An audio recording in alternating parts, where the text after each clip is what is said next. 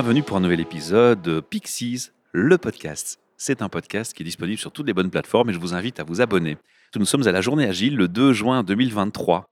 Face à moi, j'ai l'honneur de recevoir euh, David Lézé, qui nous a parlé dans une session ce matin de software inutile. Aïe, aïe, aïe, aïe, aïe, ça doit parler à plein de gens qui nous écoutent, ça, à plein d'auditeurs et d'auditrices. David, on va commencer par un petit mot de présentation sur toi. Alors, je sais que tu as des racines bretonnes. En effet. Je vais pas te demander de chanter un chant breton, ou quoi que tu peux si tu en as envie. On va d'abord donner un petit mot de présentation de ton parcours, de qui est David Lézé. Qu'est-ce qui t'a amené finalement à l'agilité? Ça sera la deuxième question. On va commencer par une présentation. Ça marche. Alors, je serais bien incapable de chanter en breton. Il y a que les Finistériens qui savent faire ça. Moi, je suis de Rennes. Pour eux, je suis un faux breton. T'es de Rennes? Eh oui, tout à fait. Avec Pod Rennes, qui est bien connu, un festival de podcast là-bas. Je suis un heureux papa de deux enfants. Ils ont quel âge? 10 ans, là, dans les jours à venir. Ah ouais? Et 7-8. Et c'est un truc qui m'occupe pas C'est un mal challenge, au hein. quotidien. On va pas se mentir. Je suis très tourné famille. Donc, euh, quand je suis pas au boulot, C'est la famille. souvent, c'est la famille. Quelque chose qui me porte. Et ton cursus donc? Mon cursus, moi, je suis un ancien tech. Je viens de là. Je suis né dans le monde de l'IT avec le premier Prince of Persia sur nos premiers ordinateurs il y a très très longtemps. Oh, Grand fan à finir en moins d'une heure. hein. Mais t'es plus vieux que moi ou quoi? Eh, moi, je suis vieux, je suis vieux, j'assume. Mais effectivement, j'ai été baigné dedans et j'ai commencé par faire de la tech. Je suis un ancien dev. J'ai dev pendant plus de 12 ans. Et après, j'ai fait une bascule vers l'agilité parce que j'étais pas toujours satisfait du cadre. Donc ça part d'un constat et on se dit je veux corriger le tir. J'ai envie d'être acteur. J'ai envie de pas ju- juste râler dans mon coin, T'as pas un côté créatif? Si un petit peu, et vouloir, voilà, challenger tout ça et essayer d'être un acteur du changement. Et c'est ce qui m'a fait effectivement basculer vers ce joyeux monde qu'est l'agilité. Alors maintenant je comprends mieux aussi, hein, la question c'est l'être bah, pourquoi t'attaquer au software? Parce qu'avant le software il y a peut-être encore des tas de choses à changer hein, pour l'agilité. Et je crois qu'effectivement le terrain est assez large pour qu'il y ait plein d'acteurs sur différents thèmes. Tu t'es focalisé sur euh, le soft ou c'est pas que ça? Première partie de la question. Ouais, tout à fait. Globalement, je trouve qu'il y a, un- pour reprendre des termes un peu lean, euh, il y a un énorme gaspillage là-dedans De ressources. de ressources, de gens, en fait, d'humains, Et de coûts, parce que ça coûte, c'est soft. accessoirement. Mais euh, le premier qui m'intéressait, c'était surtout le côté euh, des gens qui vont euh, passer de nombreuses heures, des jours. À apprendre à utiliser un soft. Ouais, et en fait, le truc n'est pas pertinent. Donc, euh, tout ce que tu as dépensé en amont par les gens qui l'ont créé, c'est juste du gâchis, quoi. Il faut rappeler qu'il y a l'achat, la licence, souvent par utilisateur en Ouais. plus, la formation, la maintenance de la connaissance, la retransmission de la connaissance, la gestion quotidienne, les debugs, le support, etc., etc. Et ça n'en finit pas. Donc, si on pouvait créer à la base les bons trucs, ça évite tout ce gâchis. Ah ouais, mais c'est compliqué ça, parce que les besoins ils sont tellement multiples et variés. Comment tu fais pour créer le software qui correspond aux bons besoins et qui est évolutif sur tous les besoins futurs anticipatifs? Et ben pour moi, c'est J'exagère, hein, je te provoque volontairement. Mais j'entends, et la question elle est top, parce que c'est nos challenges au quotidien, dans ce monde, ce monde de l'IT. Et la variété d'entreprises et de métiers. Ouais, clairement, pour moi l'agilité doit répondre à ça en fait. Il y a un moment, c'est un truc que je dis souvent, mais si c'est pour euh, jouer à mettre des post-it sur les murs et faire des serious games, ça va 5 minutes. Mais moi, c'est pas ça qui m'intéresse. Mhm. C'est-à-dire que ce côté, comment on va raccourcir une boucle de feedback pour pouvoir tester plus rapidement, si nos solutions elles sont pertinentes et si on est bien en train de faire un truc utile, là on est dans le cœur du truc. C'est ça qui m'intéresse. Ayant travaillé aussi comme SLM dans le secteur télécom, et quand tu choisis des solutions ou des services de site externe pour des softwares, tu as plusieurs étapes. Tu as les requirements, tu soumets tes attentes, puis tu as les questions, le jeu de questions-réponses qui s'installe. Donc il y a tout ce qui est le préliminaire, je vais comparer ça à une relation amoureuse presque, et puis on rentre dans là, comment on on rentre dans le terrain, dans, le cambouis, les mains dans le cambouis, on bosse avec. Il y a les phases d'adaptation, d'apprentissage comme j'ai dit, puis les bugs, et puis après on renouvelle, on renouvelle pas, et parfois euh, pour des questions de budget, c'est parfois là que ça se joue. C'est sur les que ça se joue parfois? Est-ce qu'on a vraiment toujours la main sur l'intelligence et l'agilité en premier, ou est-ce que parfois les budgets viennent pas un peu parasiter les débats? Clairement, clairement, on va pas se mentir. Enfin, on, on vit dans ce monde-là. On vit dans ce monde où les achats ont une puissance, où euh, les budgets ont une puissance, où les plannings ont une puissance. Enfin, tout ça, c'est les contraintes et le cadre dans lequel on joue. Alors moi, j'ai fait un choix pour me simplifier la vie. Je viens du monde du consulting, dans le service, etc. Donc ce monde-là, je le connais très bien. Ce que tu décris là, je le vois très très bien. J'ai fait un choix il y a quelques temps, quand j'ai voulu vraiment aller travailler sur produire plus utile. C'est effectivement de quitter le monde du service pour aller dans le monde vraiment du produit. C'est-à-dire qu'aujourd'hui, je travaille dans une boîte en interne, on crée un produit, donc tout ce cadre, je l'ai plus, ou je l'ai beaucoup moins. Donc je me suis simplifié la vie, Tu t'es mis moins de contraintes. en effet.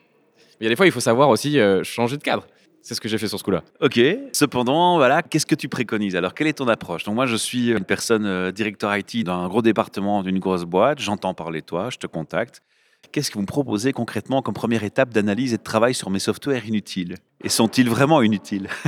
Souvent, en fait, Tu parlais tout à l'heure de requirement, toute cette phase-là. On a un peu tendance à, et c'est normal, faire une liste au Père Noël. Ouais, c'est un peu comme le recrutement. On veut le mouton à 5 pattes. Ouais, tout à fait. Bah, c'est la même chose dans le soft. Exactement, on veut tout. On veut le mouton à 5 pattes. Et oui, si on me demande euh, qu'est-ce que ça doit faire, je vais lister Un max. un max. Et moi, souvent, ma première approche, mon premier conseil, ça va être la frugalité. Quels sont les réels besoins? Quels sont les réels besoins? Comment on peut créer un MVP à partir de tout ça? J'ai travaillé avec des boîtes qui m'ont sorti des MVP de deux ans en me disant David, c'est pas possible, on peut pas faire plus petit que ça. Alors, j'ai dit en fait, si, et je vais vous prouver, on va le mettre en prod à la fin de l'année. Donnez-moi ce périmètre-là, écartez un peu le cadre pour pouvoir faire ça. Je vous prouve que ça marche. Et ensuite, on peut continuer de travailler ensemble et de voir comment on peut mettre plus d'agilité dans tout ça. Mais quand on part de ça, de dire bah non, deux ans, euh, c'est le minimum vital. Non, ça peut pas marcher en fait. Il y a trop. L'intitulé, c'est les softwares inutiles. Donc, on a tendance à imaginer, bah, je me débarrasse des softwares dont j'ai plus besoin. Ici, quand tu me parles, j'entends aussi qu'on peut proposer un software, qu'on peut proposer quelque chose de nouveau. La finalité pour toi, c'est d'amener une solution que tu proposes en entreprise en termes de software, ou la finalité, c'est de dire, t'as pas besoin d'utiliser tout ça, contente-toi d'un strict minimum. En fait, Où il y a les trois, non. Ce qui m'intéresse, c'est principalement l'étape où on va construire ce software et comment faire en sorte qu'on ne construise pas des choses qui ne servent pas. Donc, si je fais un parallèle avec l'écologie, par exemple, c'est le fameux le meilleur déchet, c'est celui qu'on ne produit pas. bien sûr. Et donc, moi, c'est vraiment mon cheval de bataille, il est là. C'est-à-dire comment je travaille avec les décideurs, avec les gens qui vont demander du software pour faire en sorte qu'ils aient le bon truc à la fin et que ça serve à quelque chose. Est-ce que du coup, la réponse de l'IT manager, c'est pas oui, mais en fait, finalement, je vais me débarrasser d'un outil pour en prendre un nouveau? Alors, souvent, moi, je suis intervenu au moment où, de toute façon, la demande, elle est là. Il y a une demande pour un logiciel. Donc, on va de toute façon être dans l'achat de nouveau. Voilà. Comment faire en sorte qu'on ne perde pas du temps, de l'argent, des ressources, de la capacité, enfin, bref, comment on devient plus frugal pour faire moins de déchets? C'est quoi le, seuil de résistance qui arrive en front et en finale? La plupart du temps, et ça va être le cas dans la plupart des démarches agiles, ça va être un frein plus au niveau achat Encore une fois, on n'en dévie pas, hein. qui nous explique qu'en gros, il faut s'engager sur un périmètre et un délai. et déterminé. ouais. Et tout ça déterminé. Avec le fameux argument, bah, moi, quand j'achète une voiture, je sais ce qu'il y a dedans et je sais quand est-ce qu'on me la livre et quel prix elle coûte. On veut pas une boîte de chocolat avec une surprise dedans. Voilà. Sauf que c'est pas ça notre monde. Dans le monde du soft, la complexité, elle est dingue. Et en fait, c'est juste de l'honnêteté. De dire, on ne saura pas te promettre que dans deux ans, on va arriver pile poil, le 31 mars, là, avec ce périmètre. Et là, je comprends le challenge parce qu'il faut se faire l'écouter, ça. En fait, cette promesse-là, souvent, elle est fausse. Mais oui, il faut l'écouter l'inverse. Mais oui, oui. Qui est capable d'écouter l'inverse? Exactement. Et souvent, c'est une histoire de trade-off, c'est une histoire de compromis entre des achats qui ont ces besoins-là et la réalité du monde du soft. Donc ton premier discours serait, si je t'écoute bien, de remettre l'honnêteté au centre. Ouais. Et dire, voilà, on va arrêter de se faire des fausses promesses. Et c'est ça. Et en fait, la meilleure réponse que j'apporte, c'est pour rassurer les gens qui ont ces besoins-là, la seule bonne pratique, c'est de livrer.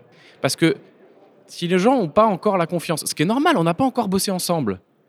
Je dois donner de l'argent pour un truc impalpable au début. Ah ouais, et j'ai pas d'image, j'ai pas de cadre. Ouais. J'ai rien. Donc, on se rencontre.